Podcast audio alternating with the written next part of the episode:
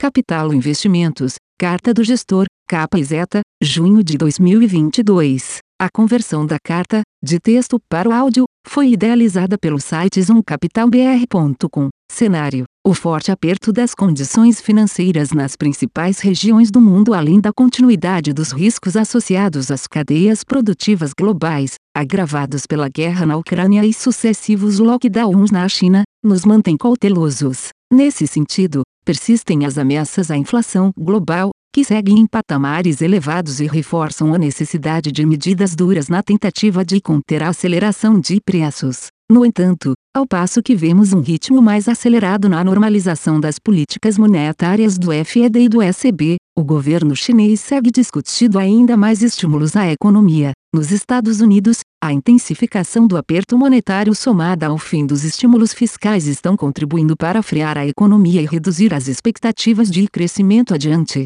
Mesmo assim, a inflação medida pelo CPI veio forte em maio, surpreendendo o mercado para cima e indicando que o processo inflacionário continua persistente e disseminado em diversas categorias. As medidas de inflação removendo itens associados à pandemia também tiveram aumento pronunciado. Até a divulgação do dado de maio, os membros do comitê vinham sinalizando que o cenário base seria de uma alta de 50 bps. No entanto, além da inflação permanecer alta, as medidas de expectativa da inflação sofreram aumentos, implicando em uma reação mais rápida da parte do FED aos dados. O CPI elevado foi apontado como um dos motivos para o FED surpreender os mercados com uma elevação mais agressiva de juros de 75 bps em junho, representando a maior alta em uma reunião desde 1994. Para a reunião de julho, discursos e aparições públicas consolidam em expectativa de mais uma alta de 75 bps, mas até lá haverá apenas mais um dado de inflação,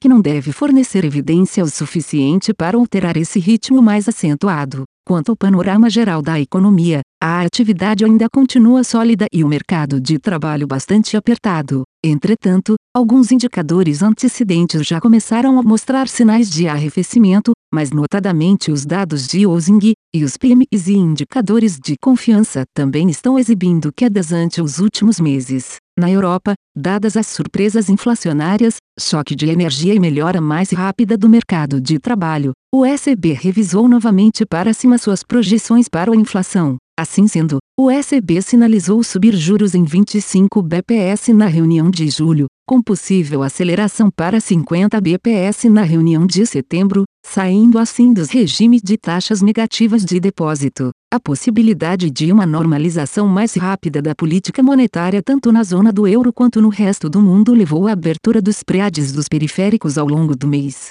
Em resposta, o ECB voltou a se comprometer em combater o risco de fragmentação tanto usando a flexibilidade dos reinvestimentos do programa PEPP como acelerando o estudo de um novo instrumento para intervir nos preades de crédito soberano caso necessário. Quanto à atividade, os PMs preliminares mostraram uma forte queda em junho, disseminada entre os setores e países. Indicadores antecedentes como os componentes de novas ordens e razão de novas ordens sobre estoques também mostraram uma piora no mês. Junto a isso, o risco de uma crise de energia no fim do ano voltou a assombrar a região apesar da recomposição dos estoques de gás, por causa da queda de fluxo de gás vindo da Rússia. Na China, Beijing e Xangai tiveram êxito em acabar com os casos de Covid e estão voltando a níveis normais de mobilidade. Algumas regiões sofreram com novos surtos ao longo de junho e implementaram a política Covid-0, mas isso não impediu a melhor perspectiva para o mês. As autoridades vêm oferecendo estímulos à economia na tentativa de amenizar os impactos decorrentes dos sucessivos lockdowns e,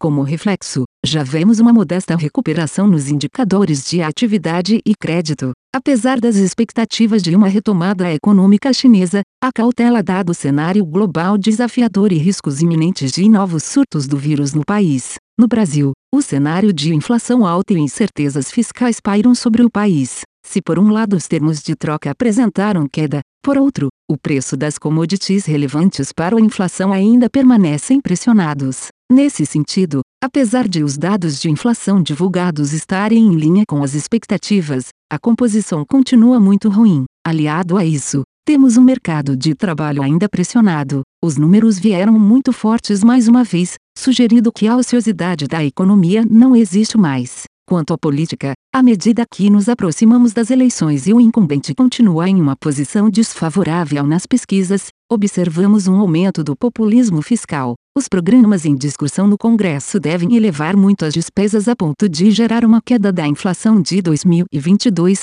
mas mesmo assim há uma piora no quadro inflacionário por alguns motivos. Uma ociosidade da economia parece ser bem menor do que esperávamos. 2. Medidas fiscais tendem a impactar negativamente a inflação de curto prazo, mas aumentar a pressão nos preços de médio e longo prazo. Nesse interim, o BCB sinalizou em junho uma extensão à normalização de sua política monetária, e que seu ciclo está próximo ao fim. A questão que ainda rege sobre a pauta é se a subida de juros até agora foi suficiente, pois, apesar de a taxa de juros reais antes ser alta, ainda não vemos efeito relevante na atividade e principalmente nos dados de emprego. Posições. Em juros, abrimos posição aplicada no México e no Brasil e posições vendidas em inflação no Brasil. Mantivemos posições de curvatura no ZEUA. Em bolsa, reduzimos posições compradas e de valor relativo em ações brasileiras e posições vendidas em índices globais. Em moedas, abrimos posições compradas no real e no forint húngaro e posições vendidas no euro. Aumentamos posições compradas no dólar australiano, coroa norueguesa e no franco suíço e posições vendidas no dólar neozelandês e no baht tailandês. Mantivemos posições compradas no iene japonês e no sequel israelense e posições vendidas no peso colombiano, libra esterlina e no peso chileno. Em commodities,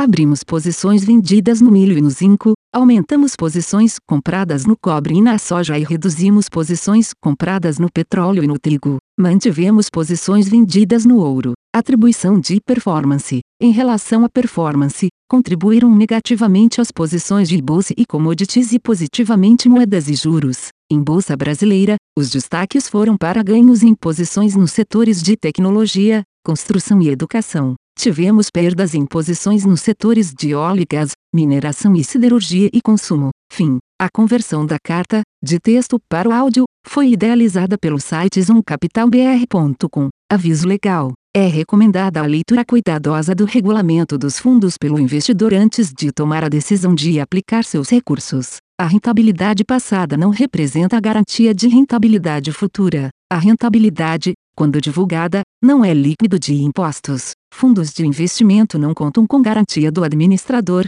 do gestor, de qualquer mecanismo de seguro ou fundo garantidor de crédito, FGC. Para avaliação da performance de um fundo de investimento, é recomendável a análise de, no mínimo, 12 meses. A gestora não se responsabiliza por quaisquer decisões tomadas tendo como base os dados deste documento. As informações aqui contidas têm caráter meramente informativo e não constituem qualquer tipo de aconselhamento de investimentos ou oferta para aquisição de valores mobiliários. Os investimentos em fundos de investimento e demais valores mobiliários apresentam riscos para o investidor. Os fundos de ações com renda variável podem estar expostos a significativa concentração em ativos de poucos emissores, com os riscos daí decorrentes.